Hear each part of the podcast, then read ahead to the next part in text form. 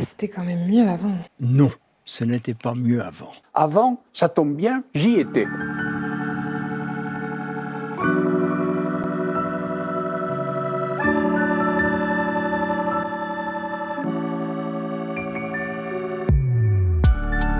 Bonjour tout le monde Bonjour Bienvenue dans le podcast Juste un aller-retour qui explore les liens entre le passé et le présent.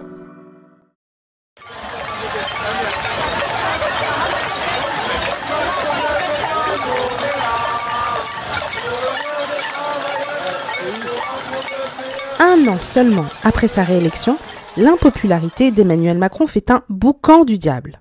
Un concert de casseroles accueille chaque déplacement des membres du pouvoir exécutif, comme on avait pu le voir avec le candidat François Fillon lors de sa campagne de 2017.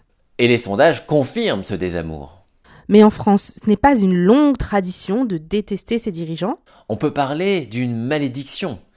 Même sous la monarchie de droit divin, l'onction du sacre ne protégeait pas face à la contestation. L'impopularité de certains souverains est même devenue légendaire. Prenons le roi Henri III. Il faut voir à quel point les pamphlets se sont attaqués à lui. Sa personnalité, un brin extravagante, ne passait pas du tout auprès de ses sujets. Surtout, en pleine guerre de religion, on l'accusait de dilapider les richesses du royaume. Son opposition aux ultra-catholiques de la Ligue lui sera fatale. Il finira assassiné.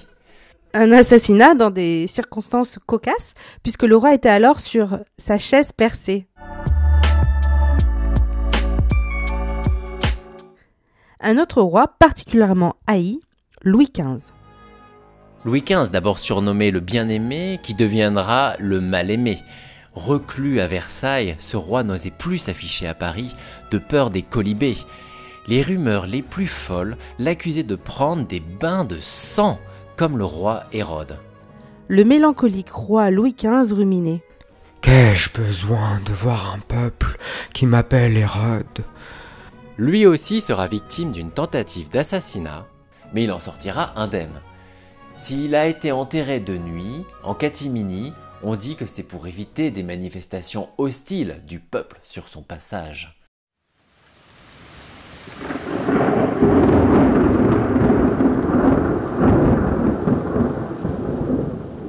Et la royale impopularité n'épargnait pas les reines. On sait à quel point la personnalité de Marie-Antoinette a contribué à ternir l'image de la monarchie à la veille de la Révolution.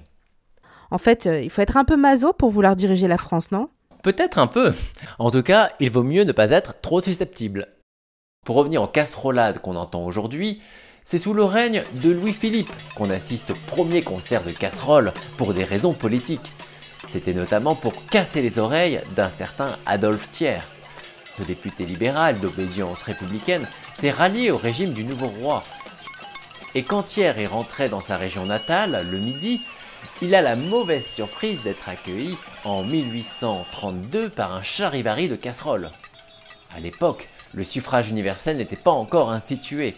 Seuls 200 000 Français, les plus aisés évidemment, avaient le droit de vote. En revanche, tout le monde pouvait se procurer une casserole et participer au charivari.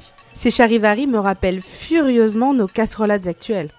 Aujourd'hui encore, ces bruits de casseroles dénoncent un déni de démocratie avec l'usage du 49-3 pour le vote de la réforme des retraites.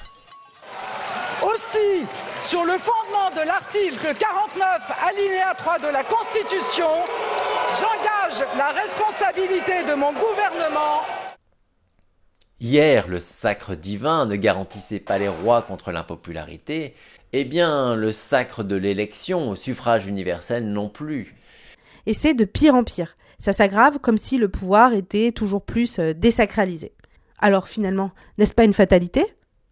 Écoutons Mathieu Gallard, directeur d'études à l'Institut Ipsos, qui retrace l'histoire de l'impopularité sous la Ve République.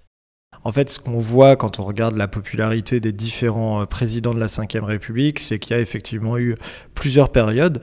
Il y a eu une première période dans les premières années, les deux premières décennies, on va dire, de la Ve République, avec euh, Charles de Gaulle, puis, euh, puis Georges Pompidou, où on avait des présidents qui globalement conservaient tout au long de leur mandat une assez euh, bonne cote de popularité, des présidents qui tombaient rarement sous la barre des 50% de popularité. Et ensuite, euh, on a eu une phase où globalement euh, chaque président était plus impopulaire que son prédécesseur. C'était vrai avec euh, Valéry Giscard d'Estaing dans un premier temps. Dans la deuxième partie de son mandat, sa popularité avait décliné. Il se retrouvait parfois aux alentours de 40% de popularité. Et puis ensuite, ça a été François Mitterrand, lui, qui est tombé jusqu'aux alentours de 35, voire 30%. Et puis ensuite, Jacques Chirac, Nicolas Sarkozy et François Hollande ont chacun à leur tour battu des records avec des records vraiment extrêmement bas pour François Hollande qui est tombé parfois aux alentours de 15-14% euh, de popularité. Emmanuel Macron est donc impopulaire, rien de neuf sous le soleil. Mais cette impopularité chronique est-elle une exception française? C'est vrai qu'en France, on ne peut pas y échapper et ça a un caractère en plus extrêmement fort, avec des reculs qui sont euh, très marqués, ce qui n'est pas forcément le cas ailleurs. Euh, si on regarde les États-Unis, on a Joe Biden aujourd'hui qui est aux alentours de 40% de popularité, ce qui est considéré aux États-Unis comme un niveau euh, relativement bas, pas catastrophique, il y a eu pire, mais relativement bas, alors que là encore, en France, un président qui, depuis plusieurs années, se baladerait autour de 40% de popularité, finalement, ça serait quelque chose de tout à fait vraiment acceptable et même plutôt positif. L'impopularité n'a cessé de grandir, mais au-delà des chiffres de sondage, on note une autre évolution depuis quelques années. Les gens ont de plus en plus besoin de montrer leur mécontentement. Comme nous l'explique Mathieu Chaigne, expert en opinion publique et spécialiste des sciences comportementales. Il ne faut pas se tromper sur euh, les moteurs de la rébellion française qui s'exprime dans la rue avec des centaines de milliers, voire de millions de manifestants. Cette rébellion française qui s'exprimait également durant les Gilets jaunes. Il y a des paramètres connus qui sont liés euh, à la question du, pouvoir d'achat, qui sont liés à l'insatisfaction par rapport aux réformes qui sont menées. Mais je crois qu'il y a un angle mort qui est lié à un nouvel existentialisme français. Je suis frappé de voir à quel point le fait de manifester sur les ronds-points ou pendant la, réforme des retraites leur donnait une fierté nouvelle. Manifester, être critique aujourd'hui, c'est recouvrer, retrouver une identité, une fierté par rapport euh, aux siens, à ses proches, à sa femme ou à ses enfants.